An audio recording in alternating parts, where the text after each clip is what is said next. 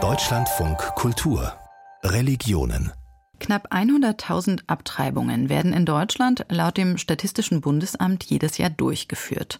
Doch Frauenrechtlerinnen kritisieren seit langem, die Regeln dafür sind nicht mehr zeitgemäß.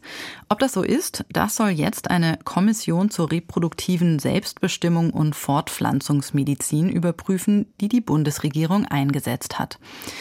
Im Herbst vergangenen Jahres hat diese Kommission unter anderem die Kirchen um eine Stellungnahme gebeten. Sie sollten prüfen, ob sich Abtreibungen nicht auch anders gesetzlich regeln ließen, nämlich außerhalb des Strafgesetzbuches. Für die katholische Kirche ist die Sache eh klar, Abtreibung ist Mord und Mord eine Sünde. Die evangelische Kirche in Deutschland, kurz EKD, sieht das differenzierter.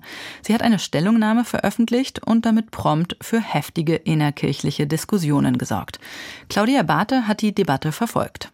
Zurzeit gilt in Deutschland nach 218, wer eine Schwangerschaft abbricht, wird mit einer Freiheitsstrafe bis zu drei Jahren oder mit einer Geldstrafe bestraft. Allerdings bleibt eine Frau, die abtreibt, straffrei, wenn sie sich innerhalb einer bestimmten Frist bei einer staatlich anerkannten Schwangerschaftskonfliktberatungsstelle beraten lässt und als Beleg dafür den sogenannten Beratungsschein erhalten hat. Gegen diese Regelung kämpft unter anderem Adriana Beran. Sie hat vor vier Jahren selbst abgetrieben und engagiert sich seitdem im Bündnis für sexuelle Selbstbestimmung. Ihrer Meinung nach sollte der Paragraph 218 komplett gestrichen werden. Trotzdem stellt es einen Straftatbestand dar, auch wenn ich jetzt irgendwie straffrei aus der Nummer rausgekommen bin. Das ist absolut belastend. Also das macht auch die Entscheidung irgendwie nicht einfacher.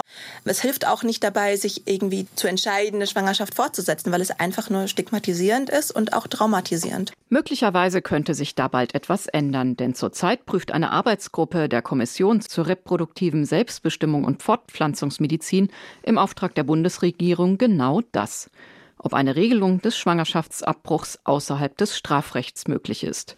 Institutionen und Kirchen wurden angefragt, eine Stellungnahme abzugeben, darunter auch die evangelische Kirche in Deutschland. Der Rat der EKD, das höchste kirchenleitende Gremium, ist dabei kurz gesagt zu folgendem Schluss gekommen. Die evangelische Kirche kann sich vorstellen, Abtreibungen innerhalb bestimmter Fristen außerhalb des Strafrechts zu regeln, plädiert aber für eine Beratungspflicht. Auf der Synode in Ulm im November vergangenen Jahres führte das unter den Mitgliedern des Kirchenparlamentes zu heftigen Diskussionen. Der gastgebende württembergische Landesbischof Ernst Wilhelm Gohl sprach sich schon im Eröffnungsgottesdienst dafür aus, diese Stellungnahme nochmal zu überdenken. Ich war mit der Paragraph 218 mit dieser Regelung ganz zufrieden, weil eben das Dilemma einfach deutlich bleibt, das wir immer haben werden beim Schwangerschaftsabbruch. Die Entscheidung zwischen Recht auf Leben und das Recht auf die Selbstbestimmung der Frau. Und deshalb habe ich mich einfach hier auch im Blick von der Kirche her auf das Recht des Lebens dafür nochmal stark gemacht. Seiner Meinung nach sollte ein Schwangerschaftsabbruch immer ein Straftatbestand bleiben, um dem Recht auf Leben des ungeborenen Kindes Ausdruck zu verleihen. Unterstützung bekam er dabei unter anderem von Steffen Kern, Pfarrer der Württembergischen Landeskirche, einem der führenden Repräsentanten des eher konservativen protestantischen Pietismus in Deutschland. Er stößt sich vor allem an einem Passus in der EKD-Stellungnahme. Wir gehen davon aus, dass dem Recht des Ungeborenen auf Leben in der Abwägung mit dem Selbstbestimmungsrecht der Schwangeren mit Fortschreiten der Schwangerschaft zunehmendes Gewicht einzuräumen ist. Was ich kritisch sehe, ist, dass der Rat der EKD in seiner Stellungnahme von einem abgestuften Lebensrecht spricht hier also eine Stufung des Lebensschutzes vornimmt, die nahelegt, dass ein ungeborenes Kind in den ersten Wochen weniger schutzbedürftig sei als in den letzten Wochen der Schwangerschaft. Ein Recht auf Leben ist eigentlich immer da, also von der Zeugung an. Er hält es deswegen für problematisch, dass laut Stellungnahme erst spätestens ab der 22. Schwangerschaftswoche eine Abtreibung ein Straftatbestand sein sollte. Aus Sicht der badischen Landesbischöfin Heike Springhardt muss die Stellungnahme der EKD allerdings nicht so gelesen werden. Auf jeden Fall nach der 22. Woche muss es strafrechtlich bewährt sein. Und diese Aussage wird von vielen andersrum gelesen, als würde die evangelische Kirche behaupten, bis zur 22. Woche ist Schwangerschaftsabbruch unproblematisch. Und das stimmt so nicht. Das teile ich auch so nicht. Eine Arbeitsgruppe der EKD ist momentan dabei, eine ausführlichere Stellungnahme auszuarbeiten. Sie soll Missverständnisse ausräumen und möglichst die gesamte Bandbreite der Meinungen innerhalb der EKD abdecken.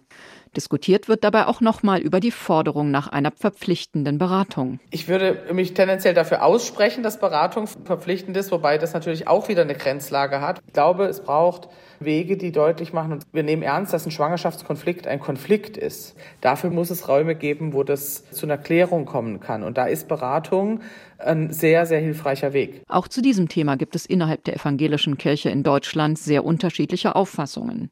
Vor allem die Diakonie spricht sich in ihrer Stellungnahme entschieden gegen eine solche Beratungspflicht aus. Eine Beratungspflicht suggeriert ein Bild der beratungsbedürftigen Schwangeren, die außerstande ist, zu unreif oder unverantwortlich, um eine verantwortungsbewusste und reiflich überlegte Entscheidung zu treffen. Die Diakonie betreibt in Deutschland staatlich anerkannte Beratungsstellen für Frauen, die sich in einem Schwangerschaftskonflikt befinden. Sie dürfen im Gegensatz zu den Stellen des katholischen Caritasverbandes auch Beratungsscheine ausstellen. Andrea Reimuth ist seit sechs Jahren in der Diakonie Rheinhessen in Mainz zuständig für die Schwangerschaftskonfliktberatung. Pro Jahr führt sie etwa 60 Gespräche. Ja, wir sind sogar gesetzlich dazu verpflichtet, einen Beratungsschein auszustellen, händigen den dann nach dem Gespräch aus. Das ist immer wichtig, um so ein bisschen auch den Druck aus der Situation rauszunehmen, dass der Frau ziemlich mit Einstieg in das Gespräch bekannt ist, dass sie den Schein auf jeden Fall bekommt. So ein Gespräch muss wertungsfrei und ergebnisoffen geführt werden, ohne zu beeinflussen. Welche Gründe eine Frau hat, über eine Abtreibung nachzudenken, das erfährt Andrea Reinmuth nur, wenn jemand von sich aus Redebedarf hat. Als Beraterin darf sie nicht danach fragen. Ihrer Erfahrung nach macht jede Klientin aber einen intensiven, sehr persönlichen Prozess durch. Leichtfertig trifft diese Entscheidung keine Frau. Das ist immer mit guten Überlegungen versehen, was heißt es jeweils, wenn ich einen Abbruch mache, was heißt es, wenn die Schwangerschaft weiter fortgesetzt wird. Diese Überlegung aus meiner Erfahrung trifft jede Frau. Sie macht sie nicht immer offen. Das ist auch keine leichtfertige Entscheidung. Die Frauen können sich sicher sein, dass ihre persönliche Situation vertraulich behandelt wird. Allerdings hat das in der Vergangenheit dazu geführt, dass es noch große Wissenslücken rund um das Thema Schwangerschaftsabbruch gibt. Über die Gründe, Einflussfaktoren oder die Frage, wie es Frauen nach so einer Entscheidung geht, gibt es bisher nur vereinzelt Studien oder Datenerhebungen. Im April soll sich das ändern, wenn die groß angelegte ELSA-Studie im Auftrag des Gesundheitsministeriums veröffentlicht wird.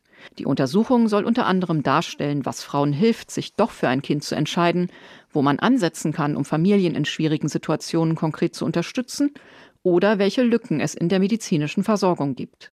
Die Ergebnisse werden auch von EKD und Diakonie mit Spannung erwartet. Denn in einem Punkt sind sie sich einig. Staat und Gesellschaft müssen stärker in die Verantwortung genommen werden und Rahmenbedingungen schaffen, dass Familien und Frauen in einer Schwangerschaftskonfliktsituation nicht alleine gelassen werden.